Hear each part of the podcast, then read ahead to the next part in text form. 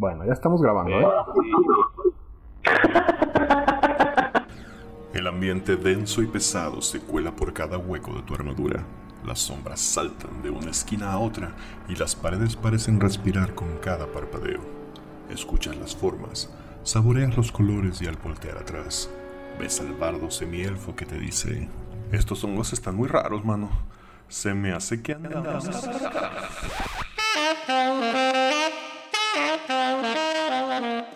Buenas noches Guadalajara, nosotros somos Potionless y estamos grabando el episodio número 38 de Andamos Arcanos. El día de hoy es 7 de septiembre del 2020 y conmigo están DM Michelle Lobo Galvez. Me trabé, perdón. Nunca lo vas a decir bien a la primera, ni, ni vas a decir una en el resto de lo que queda de la primera temporada. Pero bueno, hola a todos. Algún día me salió bien, me saldrá bien. Si pude decir el, la sombra del horror flotante o no todo cómo era. Conmigo está Neandy, el Neandertal. Hola. Eh, Don Diablo, ¿Qué onda, banda?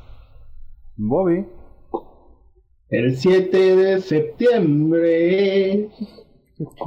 Yo soy Quetzal Revolver, como siempre saludándolos y preguntándoles, como ya es costumbre, señores, ¿qué tal los trata la cuarentena? ¿Cuál? Ya ni hay. Ya le vale. Eso ya es. No mames, toda la gente está en la calle, las plazas ya abrieron el fin de semana. Ya ahí viene Y no- y- no. No, no voy a revelar cierta información que podría mucha gente son, este, encontrar ofensiva respecto al jueves pasado, entonces pues todo ese tipo de cosas, entonces sí, ¿cuál cuarentena? Ya, la. Sí, está, ya valió ver, ya valió pito. está muy mal ese pedo. Gente, no mamen, ya no quiero estar encerrado. Métanse a su casa, pónganse el cubrebocas. Yo solo ¿En tu quiero decir que. Eso no sirve de nada. Yo solo quiero decir que. Ese saludo inicial fue cantadito, fue dedicado al changuito que no está con nosotros. Y cierto, me faltó comentar que nuevamente nuestro querido Osvaldo Luna sigue malito de su cola y no está con nosotros. La, la- la está poniendo a trabajar, güey. Sí, está, está- sí, está trabajando, está trabajando. Pues vamos a dar comienzo a este programa con Retro. Pues este, en el retro review de esta eh, semana, y siguiendo un poquito el tema de- del último retro review que hicimos, este, en el cual hablamos de Dark Souls segunda edición, pues ahora les traigo el compendio de monstruos de Dark Souls, el volumen 3, subtitulado Terror del Desierto. Y pues también para esta segunda edición del juego, em, como una nota previa de los compendios de monstruos de la segunda edición, eh, no es un manual específicamente eh, como tal. Los compendios de monstruos eran básicamente hojas sueltas que venían en una carpeta para tú este, luego agregarla en un eh, recopilador bastante grande donde puedes hacer toda tu colección de monstruos de las diferentes campañas que llevaras ahí en tu binder. Y este pues bueno, ese es- no, es la, no es la excepción, es una, un documento de unas 50 páginas, 52 páginas, perdón, eh, que venían ya previamente perforadas, cada una de ellas frente y vuelta, y que podían contener de uno este, a dos monstruos de este eh, setting de Dark Souls. Eh, los datos técnicos stay duros de esto es eh, su versión en inglés está titulada como eh, Apéndice Terror del Desierto y es del 92, mientras que la edición en español, que es la que este tengo, eh, salió en 93 por ediciones 5 con un diseño a, ca- a cargo de Tom Prusa, Luis eh, J. Prosperi y Walter M. Bass, dirigido por eh, Terry Phillips, con arte interior de Tom Baxa y Mark Nelson, y el arte de portada de el eh, legendario Jeff Easley. La traducción corre a cargo de Domingo Dos Santos y con una, una corrección de estilo de Pablo Hervás. Esto, como decía, en la edición de 5. Les comentaba 52 páginas este blanco y negro con un, eh, una segunda tinta en rojo para algunos detalles. Con secciones tales de este, cómo usar el libro, bloques de información de monstruo en cada página, tablas de encuentros de Dark Zone, y un aproximado de 50 eh, monstruos. Adicionalmente traía este, el folder de producto, que es básicamente una carpeta en cartulina este, sulfatada con la portada, donde venían las hojas este, envueltas en plástico, por supuesto, y un extra que son cuatro hojas separador para tu eh, binder de cartón grueso con arte del legendario Brom. Eh, hasta aquí, pues bueno, es lo que no, no está mucho de un eh, de monstruos de Dark regular, pero en cuanto empieza uno a ojearlo, eh, se da cuenta de que no estamos en Kansas.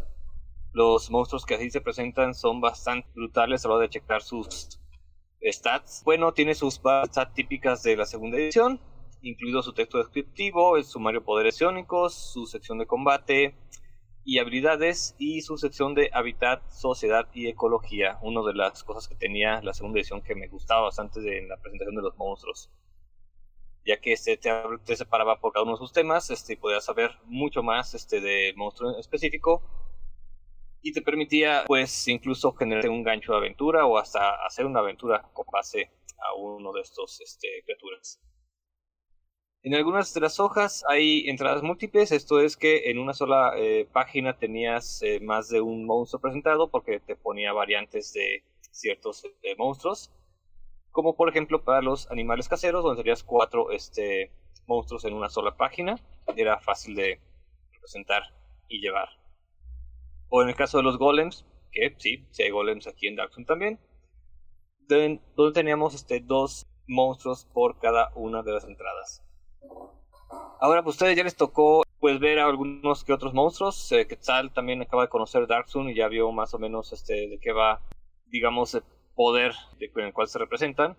Y pues se nota pues la, brutalidad este, en los stats, la forma en que estos se comportan y van teniendo o van haciendo este complicado el encuentro. Chuy.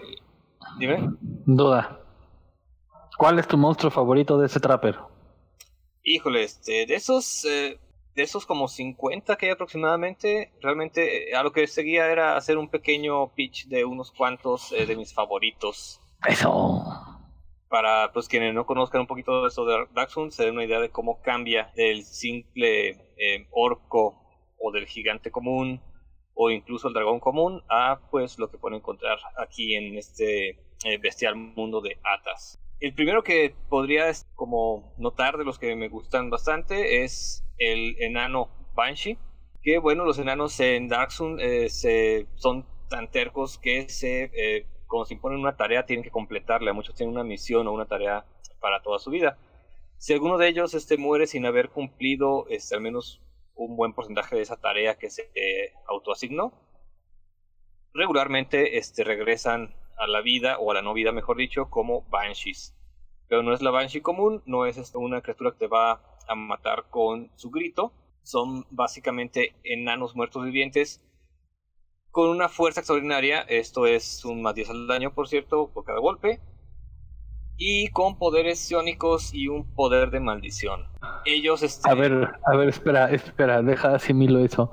Enano muerto viviente, ciónico, ¿Con qué más? Eh, maldiciones. Maldición. Y ataques de mirada. Y ataques de mirada. O sea. No, bueno, sí, no estás en Kansas, compa. Y bueno, este, como les recordan que les comenté en el review pasado, pues las armas en Atas pues están hechas de hueso, de piedra, de liana y muy rara vez de metal, ya que es muy escaso.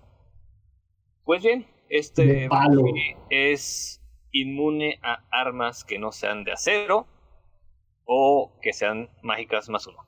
Así que encontrarse con uno de estos, generalmente no te encuentras uno, sino este entre uno o cuatro de estos, pues se puede volver un tanto este complicado. Estás muerto.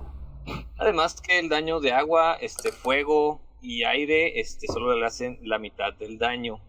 Y bueno, ese es uno de los eh, selecciones que tengo de eh, los, perdón, monstruos de Atas. Eh, de las eh, selecciones que hice es la bestia de pesadilla. Que bueno, si bien no tenemos a una tarrasca aquí en Darksun, pues tenemos estas criaturas que no son únicas. Pero la verdad es que se comparan más o menos en poder con una tarrasca. y es una criatura de tamaño gargantúa con resistencia a la magia de 20%, con 5 ataques, incluido este, psiónicos y hechizos. Y creo que podrías este, compartir la pantalla para que vean esta criatura. Échale, échale. Bueno, supongo que ya la ven. Ay, Pero ahí está. Esa chingadera está pies de alto, este, que posiblemente no la están viendo en los este, nuestros escuchas, pero pueden eh, de repente buscarlo así, si Pesadilla Darkson y van a encontrarse la, ilustración.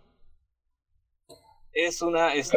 yo la describiría como el hijo de un bulldog con una tarrasca y un mamut.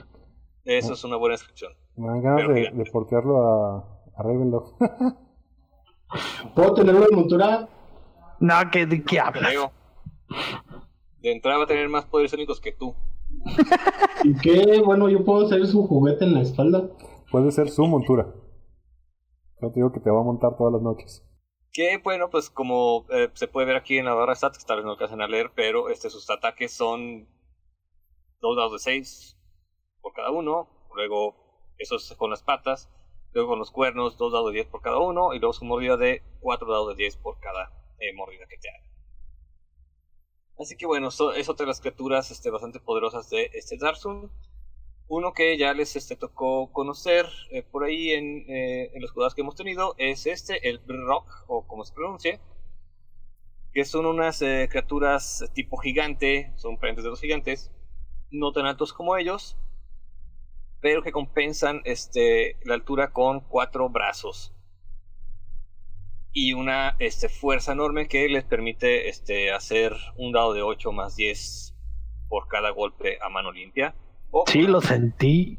Criaturas que se atacan en tribu, este, que buscan este, incursionar o cazar caravanas y que también les este, agrada el agarrar esclavos, ya que muchas em, arenas de gladiadores en las grandes ciudades-estado los capturan para, para ponerlos como em, atracciones en sus eh, eventos de circo. Otro este, a destacar aquí eh, son los Dracos o Drakes. Que bueno, en Dark no hay dragones. Hay un dragón.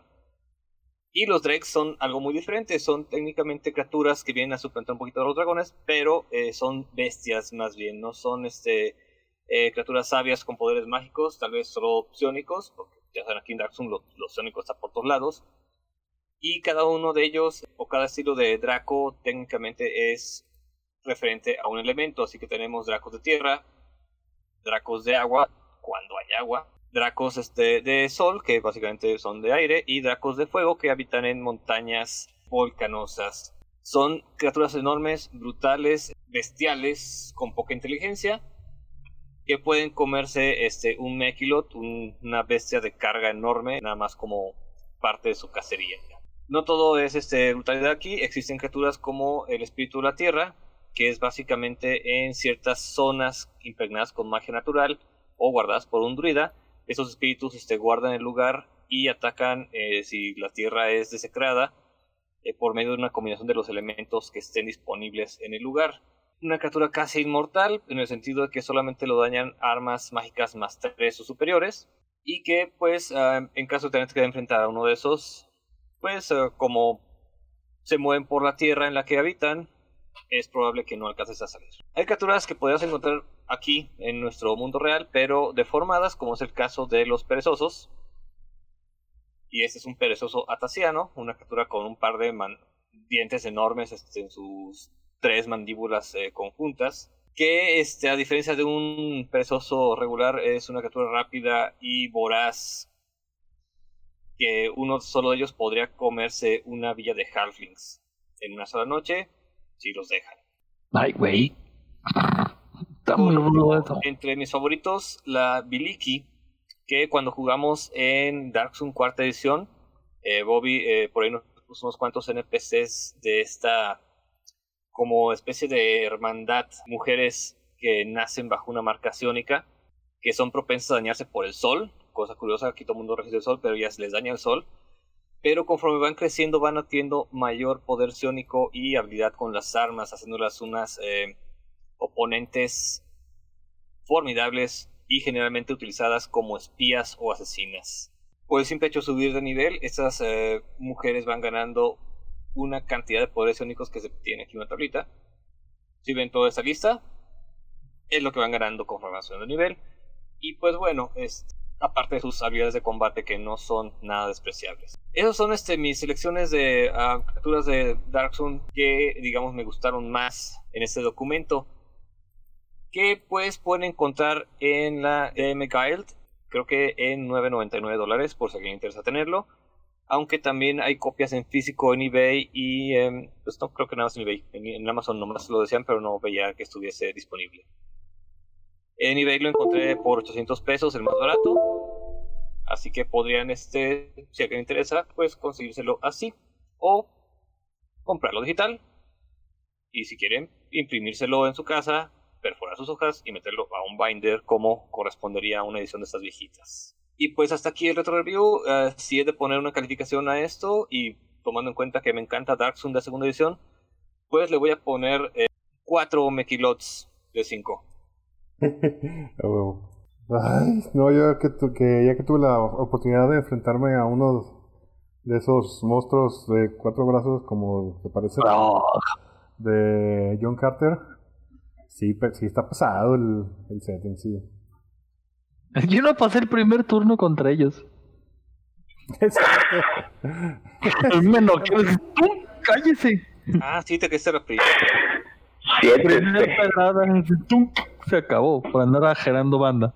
Uh, también cabe mencionar que muchos de estos monstruos pueden encontrarlos para los pocos que sé que están por ahí, que les gusta cuarta edición. Existe obviamente el manual de monstruos de Dark Souls de cuarta edición. Y pues a pesar de este, la edición que es, que no es tan brutal como la segunda, pues sí tiene un nivel de dificultad bastante chido y hacen un buen reto para aquellos que quieran eh, regresar a la cuarta edición. ¿Será Dark Souls el setting más mortal de todos de la segunda edición. De la segunda edición, pues a los que yo jugué, sí. Todavía más que este Ravenloft. Sí, exacto. Digo, en Dark en las primeras páginas es de bienvenido. Para armar personaje agarra cuatro hojas. No, de entrada inicios a nivel 3. Ajá. Sí, también.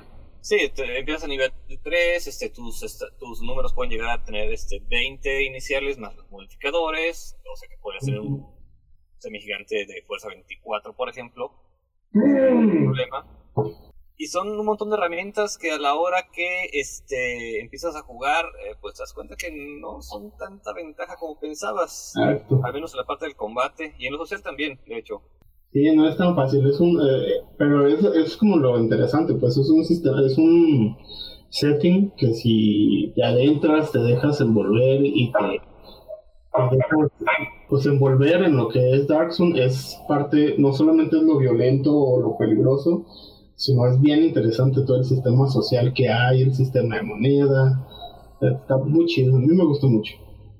La supervivencia es también lo, lo principal, no solamente en lo... Eh en los terrenos salvajes, sino en los terrenos urbanos también hay que buscar la supervivencia.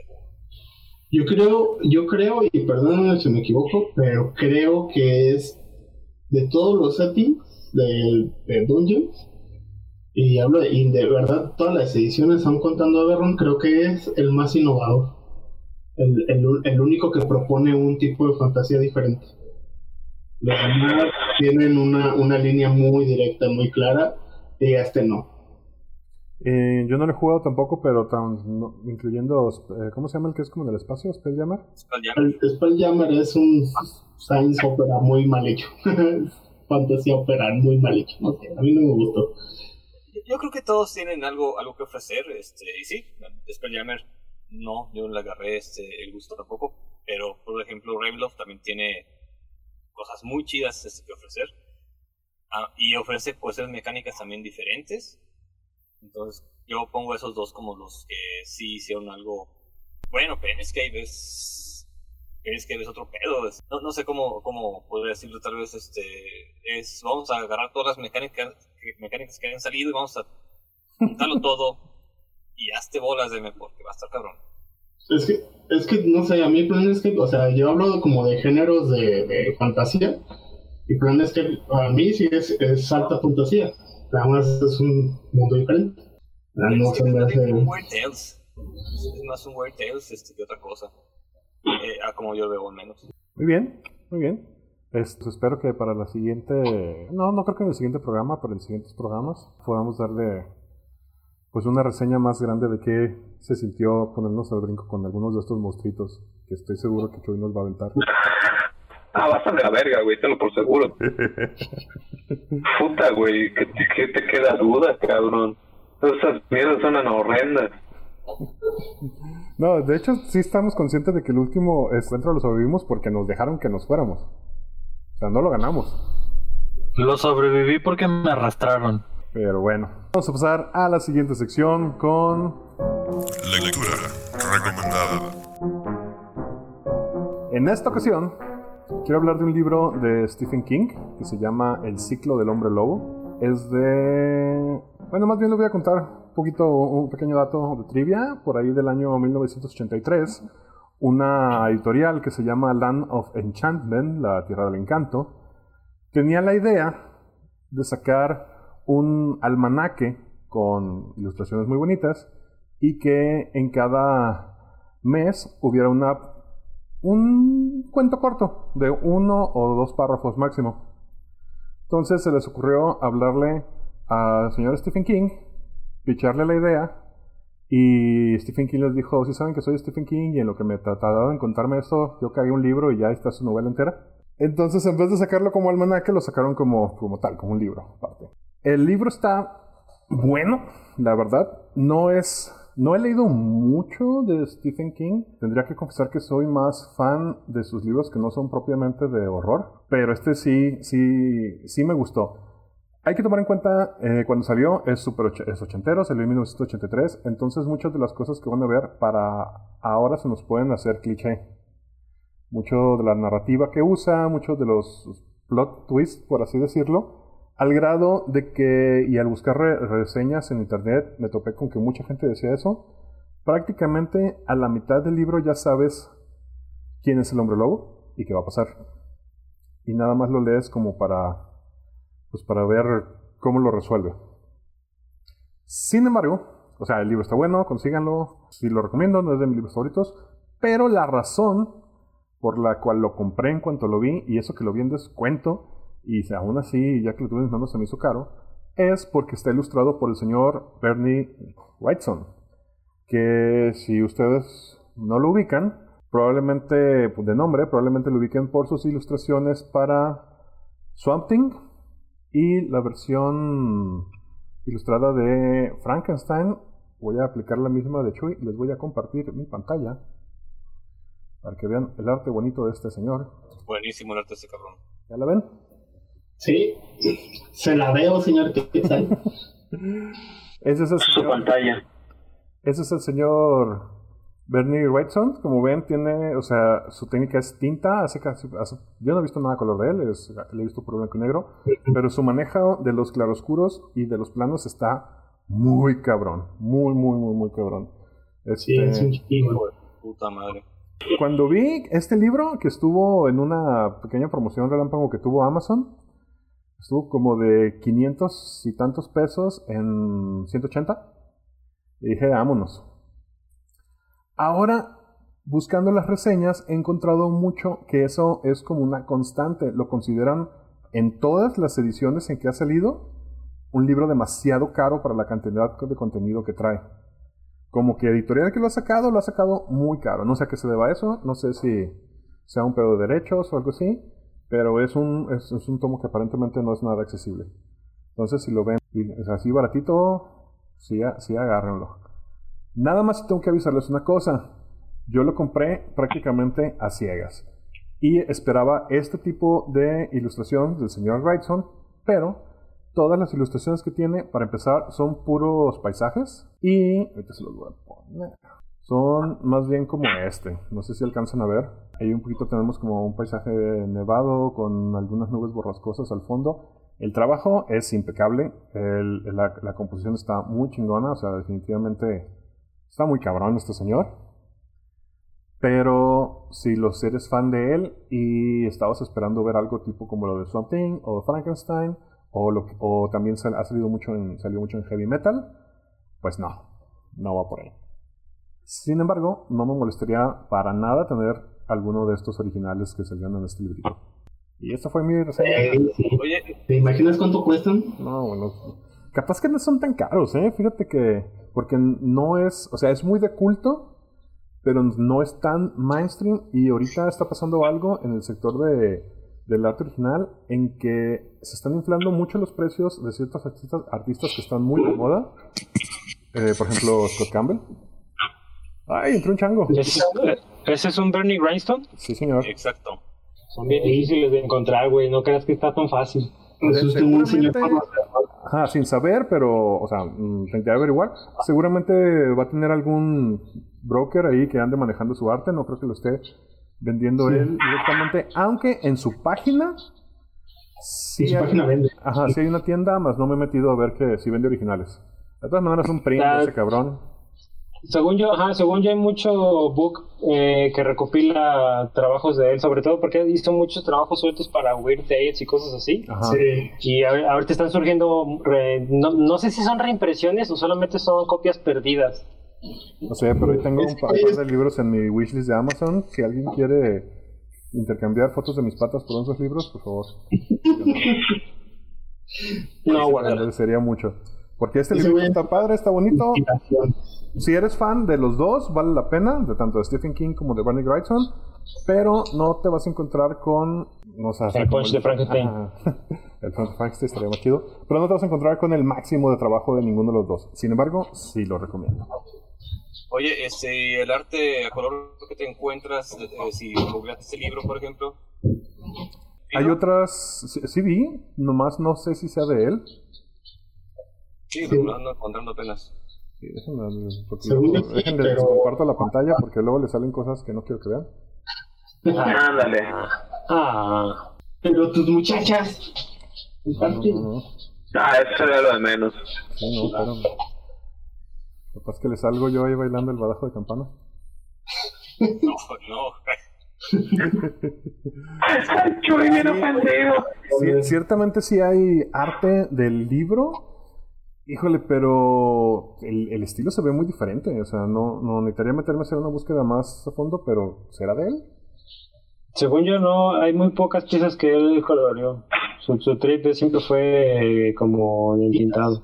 Sí. Mira, de nomás aquí de decirte, la mayoría de los de color que estoy viendo es de un señor, una señora llamada Diane Doniol Valcroce. Sí, Oh. le, le coloreaban, él no, él no coloreaba según. Ella tiene una cuenta de Twitter muy interesante. ¿Ah, sí? Es- escribe para 41 Strange. Ah, entonces sería, Así la, la- sería la escritora entonces. Ya, ya no sé nada, no sé bolas. Necesitaría meterme, necesitaría hacer mejor mi tarea. Pero bueno, está bien padre ese vato. Sí. Referencia de la ronda, all the way. Si alguno de ustedes escuchas tuvo la suerte de ir a la exposición de En mi casa con mis monstruos de El Toro, ahí había un par de originales de ese cabrón que maldigo Oh, sí. al pinche sistema que usaron de venga, nos vienen correteando porque nomás me dejaron verlos como cinco minutos. Yo sí lo vi más. Ajá, yo tuve la oportunidad de jugármele al güey guía y me lo jugué a dos días, entonces me quedé un rato en dos salas. No. Sí, exacto. Y en las salas de Sí, a, mí, a también, a mí también nuestro grupo se adelantó y ya nos quedamos así bien chido. Pero sí, al Conmigo principio, ya- es una, al principio una joda porque la gente tomándose selfies, güey. Ay, cómo me cagó este pedo. No mames, es como, güey, quítate, tómale fotos a esa madre y muévete. Sí. Pero está muy que lo dejes verlo. Sí, esa, la neta, vi esas madres esos originales y, y otros muchos que había ahí.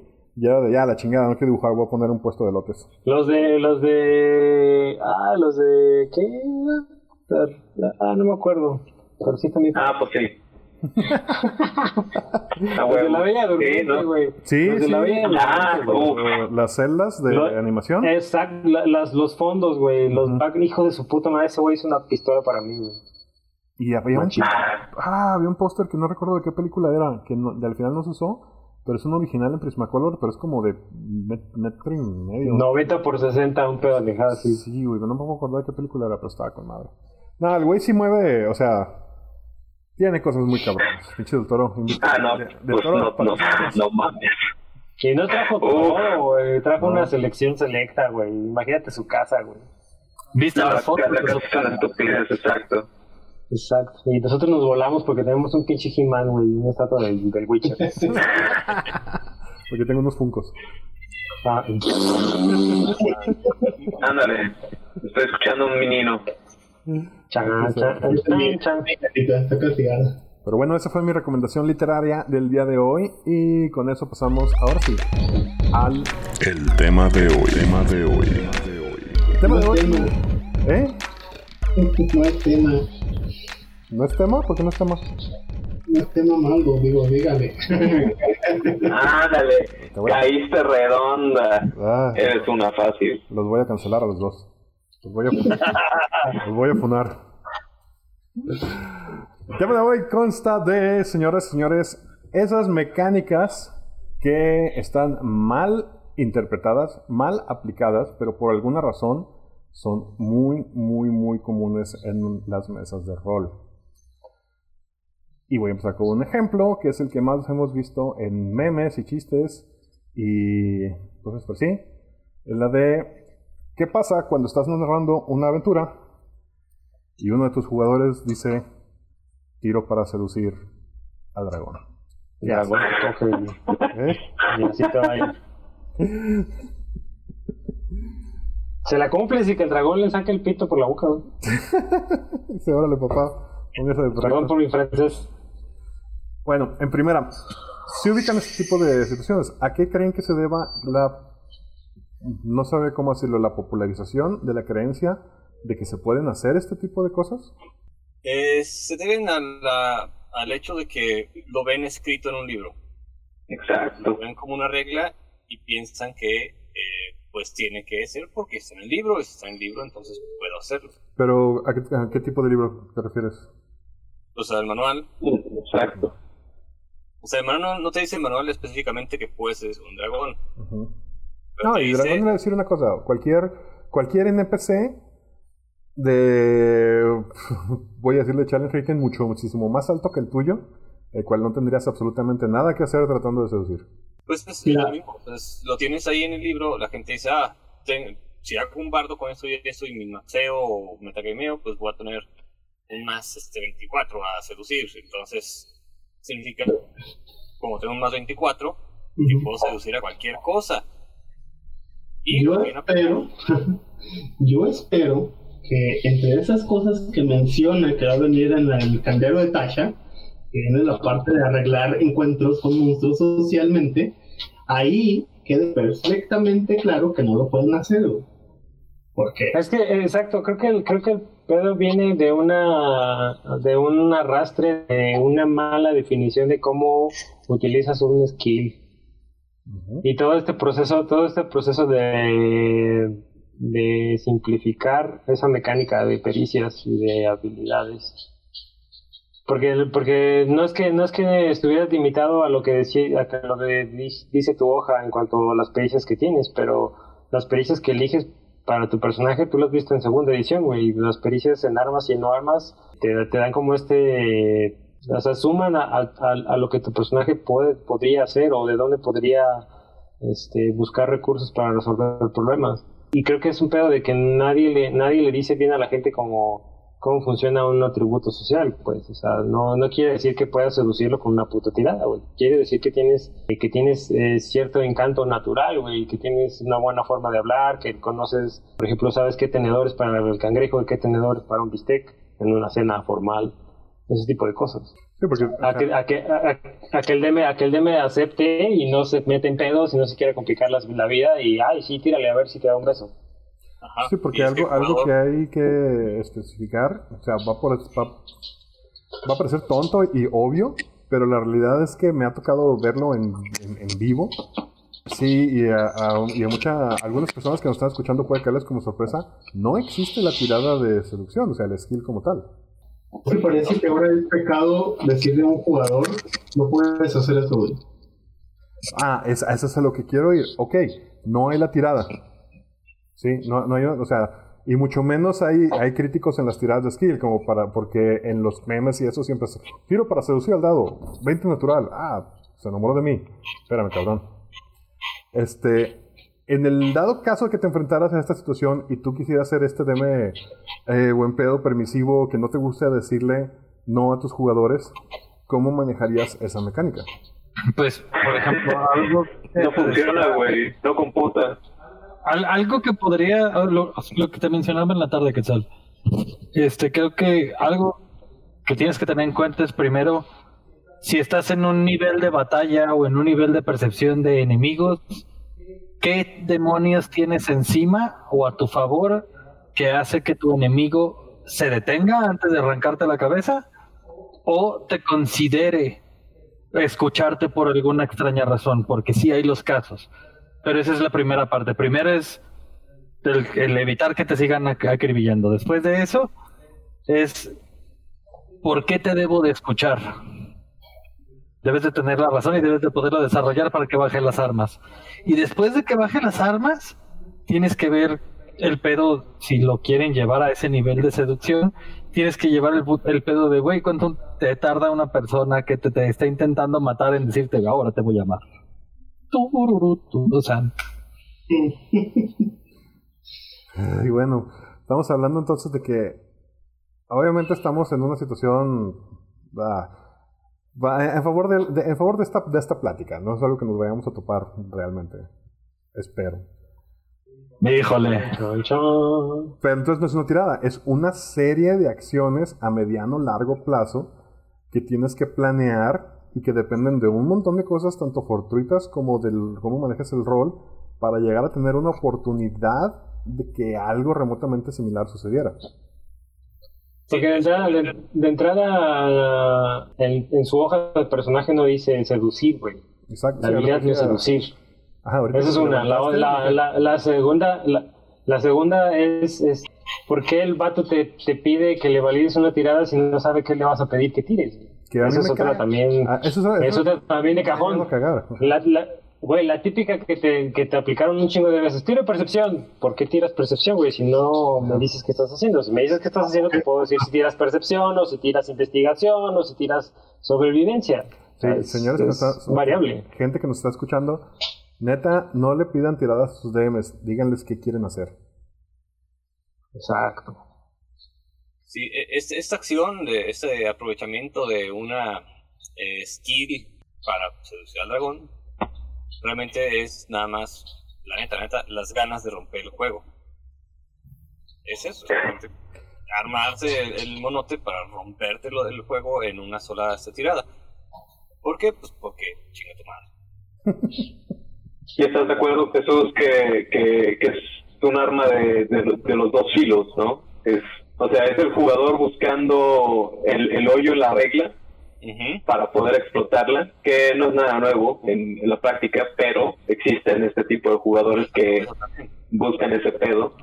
Y obviamente creo que también debemos atribuirle la, la responsabilidad, como he mencionado varias veces, al, al narrador, ¿no? O sea, si, si un cabrón lo permite, o sea, esos, esos memes existen porque ha habido gente que lo ha, lo ha admitido, ¿sabes? O sea, no es...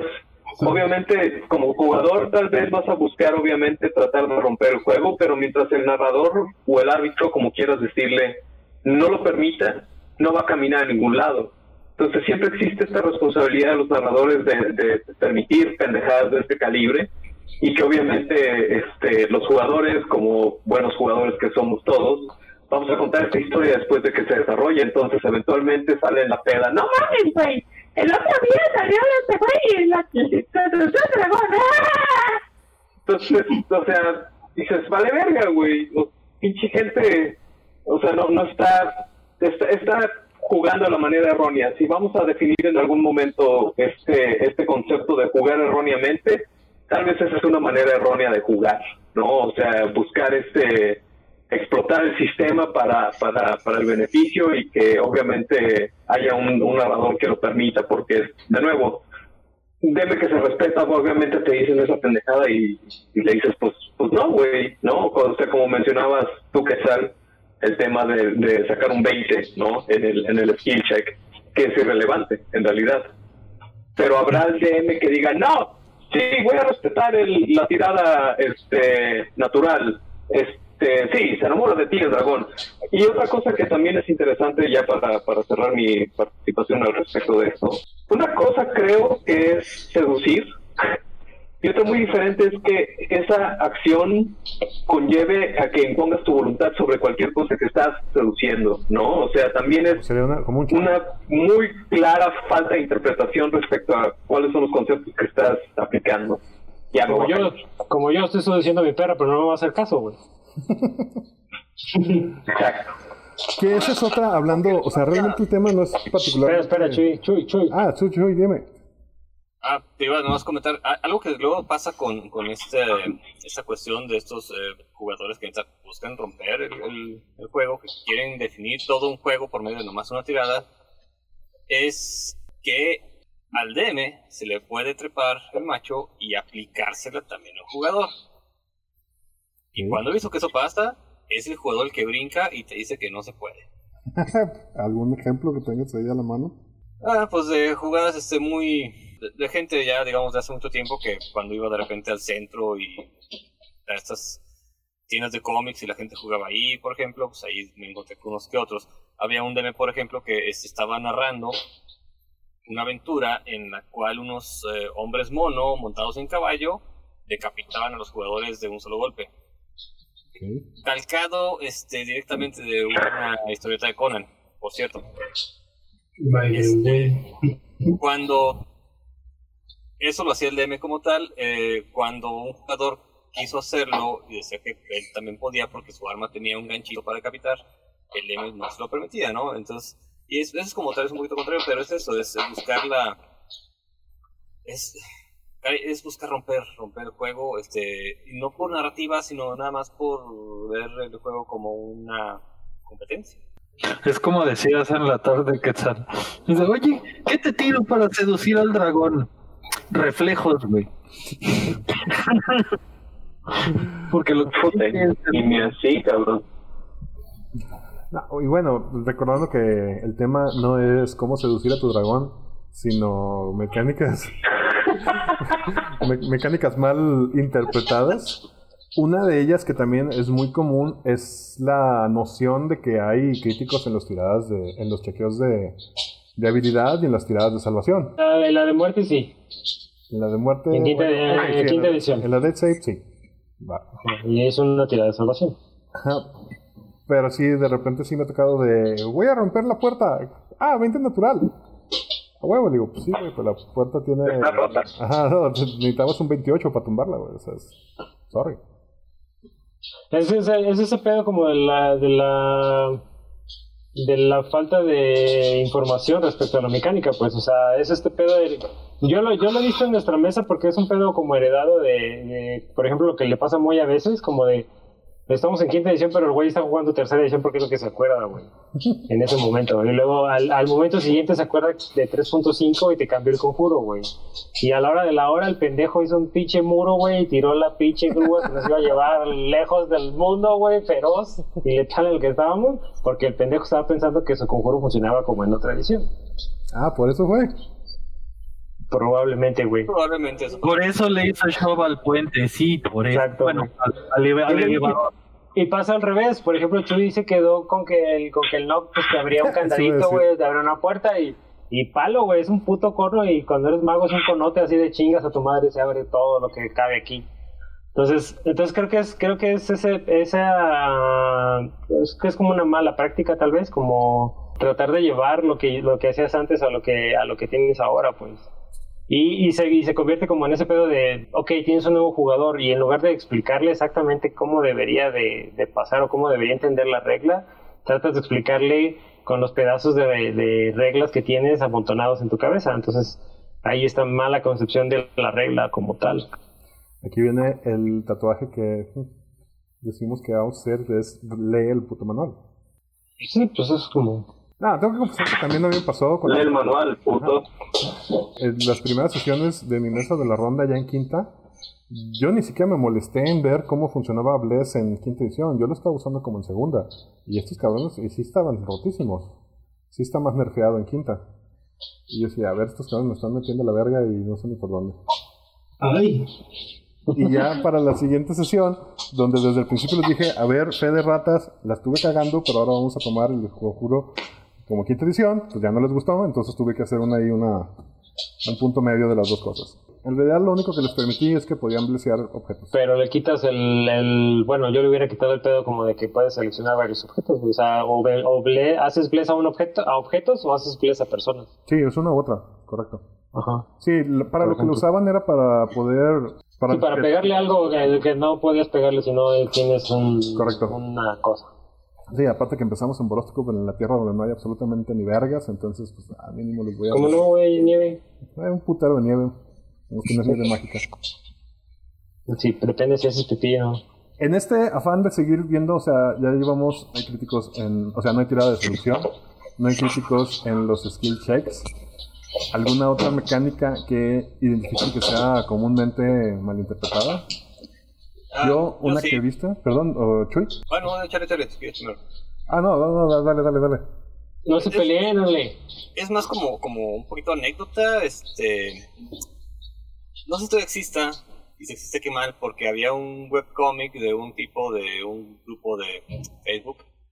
Este, el cómic se llamaba Juegos que la gente juega y estaba horrendo, pero culero, como solamente él podría estarlo, eh, reusando dibujos que sacaba de internet. Y eh, cuando venía la, la quinta edición, este es el ejemplo de cómo eh, te puedes enfrascar en eh, la mecánica y no irte al narrativo lo que pasa y es lo que genera este, este resultado del 20 en seducir. Y es que en este playtest venía esta estatus del dragón rojo con un creo que más 6 este, en fuerza o algo así, porque o más 8 algo por el estilo, porque pues es- tiene fuerza grande, ¿no? Y todo.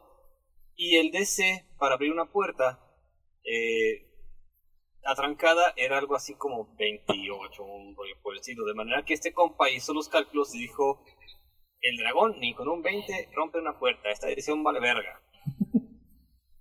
Entonces, para él, porque sigues las mecánicas que hay en el libro y nada más en el libro, un dragón no podía este, atravesar una puerta y por tanto una puerta vencía al dragón.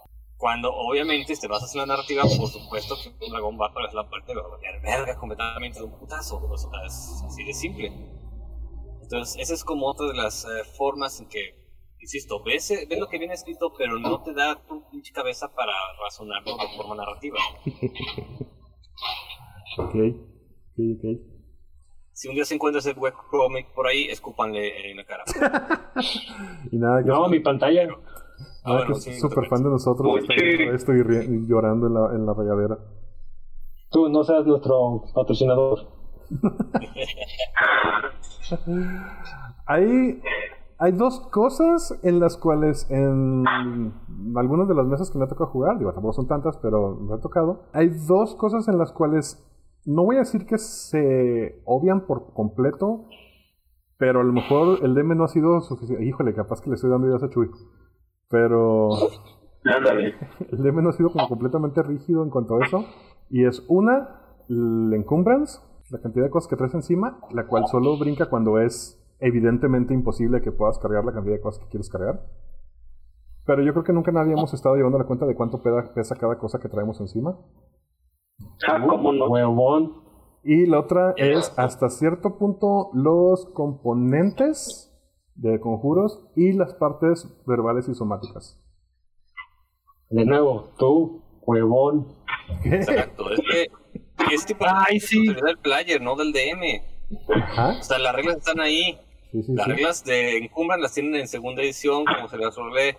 Las reglas de Encumbran están en el, en el manual del jugador en cada edición.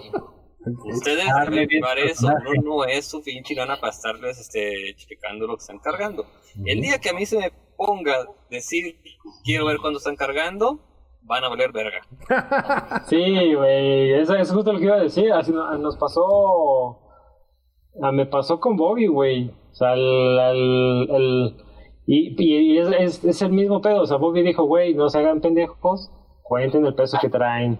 de las cosas que traen, porque pues en algún momento se va a necesitar, güey, o sea, no es que de- no es que sea una regla que, nos- que estamos ignorando, güey, es una regla a la que yo no voy a poner atención porque yo no estoy llevando tu hoja de personaje, güey.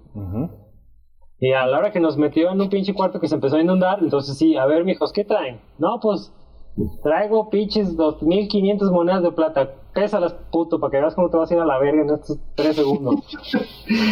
Ah, sí, porque aparte era el. Aparte. Ajá, eso es lo que voy. En- Y entonces y eran, y eran de cobre para hacer el hechizo de oro de tontos. Ajá, entonces es como, güey.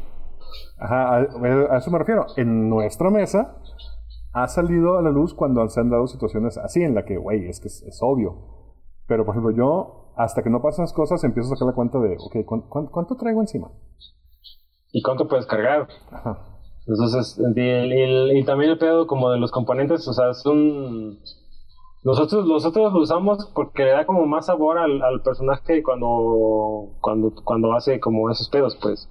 Y obviamente Chuy sí te dice, güey, eh, obviamente en quinta edición lo, lo sustituyeron un chingo por oro de, de- esa cosa que sustituye el maná, güey. Sí. Pero, pero, pero Chuy, pero Chuy siempre te ha dicho, o sea, siempre Chuy nos ha dicho, güey, güey, yo soy clásico, güey, para mí sí traes las cositas que deberías de traer, o sea, si traes polvo de hierro, si traes, este, listones a la mano, si traes pedacitos de madera, sí No, no, traes no, sí. Y chingo de cositas, el problema es mi druida si anda ahí junto quitándole colmillitos a los lobos que matábamos y todo, porque tengo que traer esas cosas. exacto, exacto.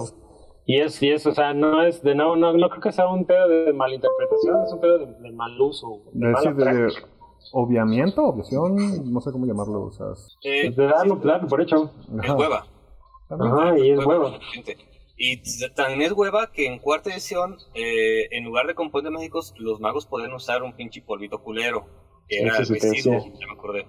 Y en quinta edición, es la oro, güey. si tienes tu este, focus El arcano focus. o focus divino, ya no Ya no usas necesitas ciertos material. componentes materiales, lo cual es una mamada. Eh, yo, bueno, yo sí he tratado de ser honesto y, me acuerdo, mejor dicho, cuando me acuerdo, es cuando de repente me dice, ah, sí, para hacer esto necesitas una piedra que valga al menos 500 piezas de oro. Y yo, ah, bueno, creo que eso sí debería conseguirlo y no me lo puedo sacar del culo, o sea, es como... Eso sí. Sí, de- es- es- sí, por ejemplo, el- me acuerdo específicamente en 3.5, el conjuro de Scrying te pedía una perla de pues, no me acuerdo cuánto dinero, güey. Sí, de hecho de hice- entrada encontrar la perla. Y segunda que valiera esa lana, güey, era una patada de las pelotas, güey. Nunca, pues, creo que no me hice ese conjuro una vez, güey. Yo ese lo hice en las tres flautas y porque traía, traigo un pinche millonario y de, a nivel 10, que de pura suerte la traía ahí en su staff. Sí, en segunda edición, por ejemplo, para usar el conjuro de identificar, eso no estabas. Una perla de 100 monedas de oro. Ah, y ahora creo que es... No, no, no me acuerdo qué te pide Identify ahora, pero creo que no es tan difícil. ¿Cuál? Eh, Identify. realmente en segunda edición te pedían un diamante de mil monedas de oro para poder hacer el conjuro. El cual se consumía, por cierto. Veo la verga. Ah, nomás para no quedarme con la duda, estoy buscando aquí. No, sí, de hecho, en quinta también, una perla que al menos cueste 100 piezas de oro y una pluma de búho. Sin piezas de oro, güey. Eso está barato. Está barato, sí. A, Sí. a mí, las, desde que me enteré que las pociones valen 50 piezas de oro, dije, ¿what? ¿No sabías que costaban, pendejo? Güey, Por eso no ¿cómo- nos diste, culero. ¿Cómo, cómo se llama la puta mesa, Pinche güey? marro. ¿Cuándo? No te importa, no te importa. ¿Cuándo hemos visto Te una dije. pinche, una pinche poción Te de dije. curación? Güey, ¿por No mames, nos vendiste unas en Baldur's Gate, cabrón. Por eso, ¿Cómo ahí- que no sabes ahí- cuánto cuestan? Pues es lo que estoy diciendo. Ahí fue donde me enteré cuánto costaba una. Ah, Y por, eso, y por eso les hice la opción de las de las de agua loca, porque dije, no mames, espérame, están. No, pues suelta el dinero, puto. Se me van a ir sin Ya-. Ya debe haber un balance. Ya traen bueno, ya traen buen dinerito en vernos, la neta. Bueno, Traemos dinero, no buen dinero. Hay, hay dinero. No es buen dinero. Ok, A mí, que me, a mí, a mí el que me da miedo es el administrador, porque es el pinche el pinche Goliat. Panzón. güey, es el que es más chingón para. Es el líder sindical, cabrón. Ya sé, güey. No, no sé, güey. Creo que es Niandy, pero Niandy está muy callado, entonces. No, hay uno, hay. No, No, Niandy es el líder de a huevo porque no quería. espiritual. Pero bueno. Otra de las mecánicas que he visto a gente desgarrarse las vestiduras, tan fácil que es ir al libro y ver cómo funciona. pero se pelean mucho y ya saben que mi memoria es una chingadera, pero creo que ya lo hemos hablado en, aquí en el programa, el round de sorpresa. Que en quinta edición no hay round de sorpresa. Eh, no, sí hay round de sorpresa. No hay una mecánica para determinar quién te sorprende o si sorprendes. Ajá. Es decisión narrativa. Espérate, ¿no hay Pero una no mecánica para qué? Perdón, no te escuché.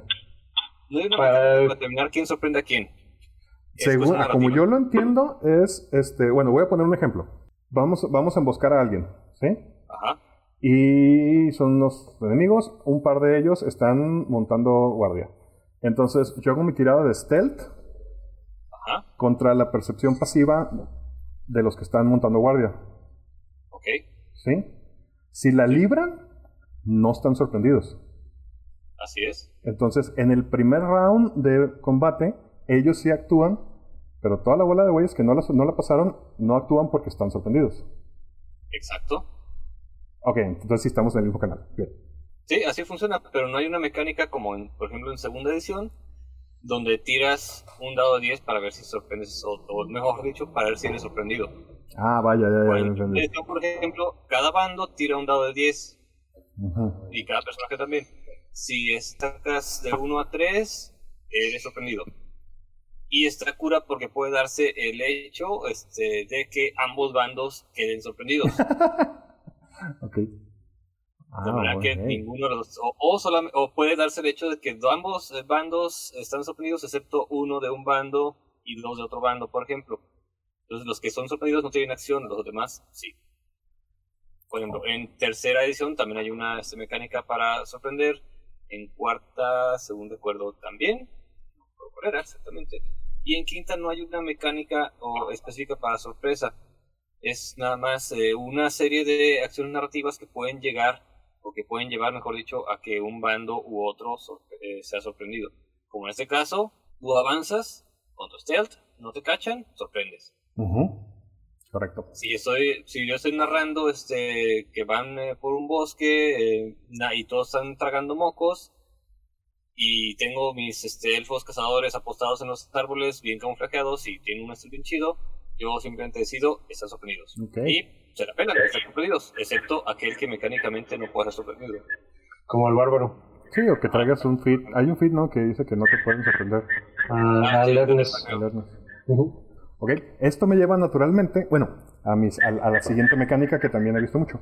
Pero quiero agregar que parte de la controversia, anda un ruido por ahí raro. Parte de la Creo que ni controversia es que se ¿Quién utiliza, se utiliza mucho simplemente diciendo, ah, no nos están viendo y los atacamos saliendo de las, de las sombras, entonces tenemos todo un round de emboscada porque están sorprendidos. ¿Esto funcionaría o, o no? Es que como, como no, creo que como no existe una mecánica específica que te dé la sorpresa, entonces el decir que hay un round de sorpresa es definición del DM si tienes una acción o si tienes todo un round. O sea, porque el, el DM podría determinar que solo tienes una acción. Y en esa acción puedes preparar un conjuro, puedes preparar un ataque, o puedes hacer un ataque, o puedes hacer otra cosa.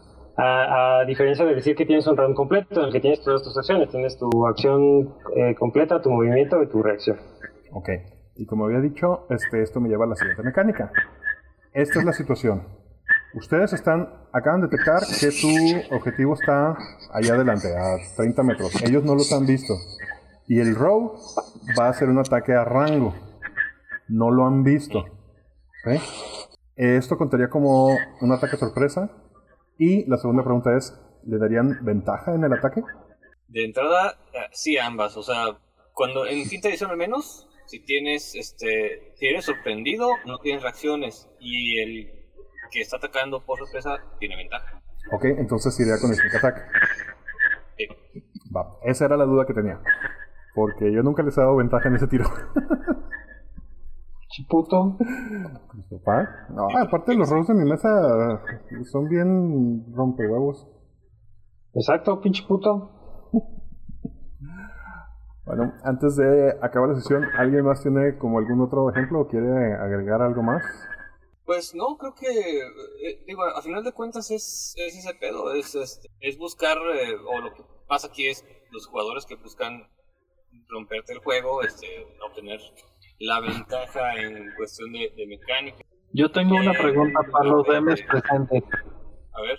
¿Quién de ustedes ha utilizado la mecánica de inspiración de DM? Ah, ok. Esa.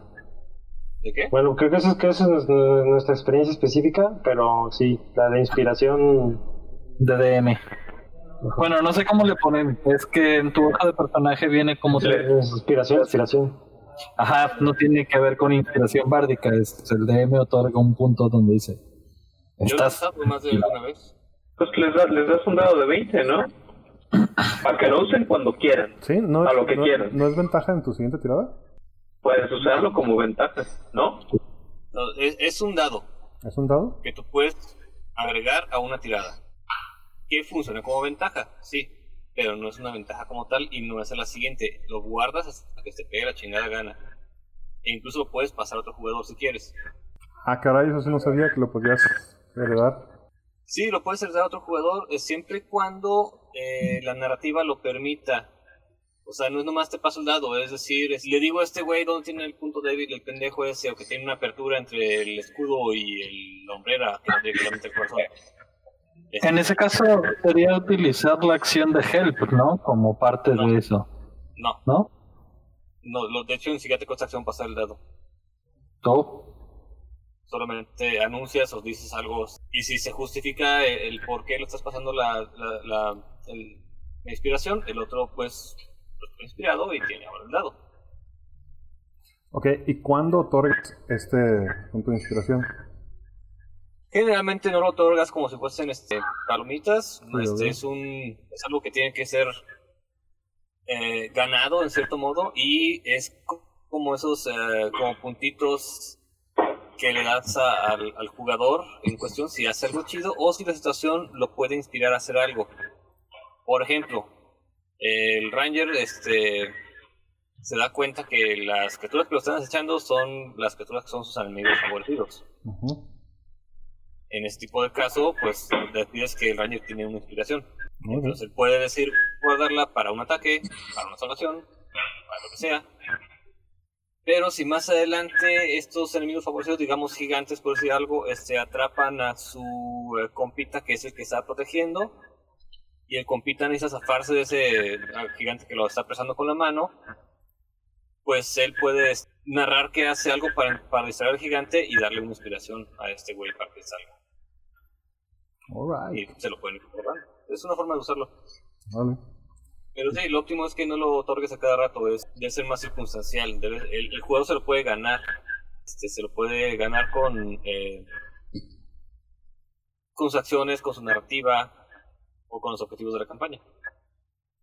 Sí, porque luego lo usan para querer tratar de seducir a tu dragón. Pero bueno, señores, entonces, hasta aquí llegamos el día de hoy con el programa número 38 de Andamos Arcanos. El día de esta vez conmigo, al final ya llegó Osvaldo Luna. Ahora lo estamos despidiendo. Está muteado, ta, ta. Baby, don't fear the Reaper. Deme Michelle Lobo Galvez, ahora sí lo dije bien y sin trabarme. Esta vez tuvimos la compañía de la chicharra de fondo que estuvo sonando en- durante la última sección. Sí, La chichicharra. Ahí pido, Si no sé qué. pido disculpas por adelantado si no la puedo quitar en post. Neandertal, Adiós. de Don Diablo. Chido banda, cuídense. No sé si nos está escuchando Bobby, porque aquí nos está diciendo que se quedó sin internet. Oh, shit. Pero bueno, adiós Bobby. Bobby! Y yo soy Quetzal Revolver diciéndoles, nos escuchamos. Esperamos con menos problemas técnicos la siguiente semana. Eh, para todos los que nos escuchan o en Spotify o en Anchor, pero no son sus plataformas preferidas, ya estamos en un buen de plataformas nuevas. Así que echen el ojo a nuestro post en Facebook, donde les vamos a estar pasando los links. Adiós. Chido, bye. No olviden seguirnos en todas nuestras redes sociales. En Twitter como arroba potionlessmx, en Instagram como arroba potion.les. Sigan las aventuras de la ronda en nuestro webcomic www.potionless.com y vean nuestras partidas en nuestro canal de YouTube con el mismo nombre. Ah, ya vi dónde. Ok. Este, Chuy, eh, ¿podemos volver a empezar? Vamos muteándonos todos porque se ve un chingo de ruido, por favor. Una disculpa. Sí, me di cuenta, culeros. Chingado.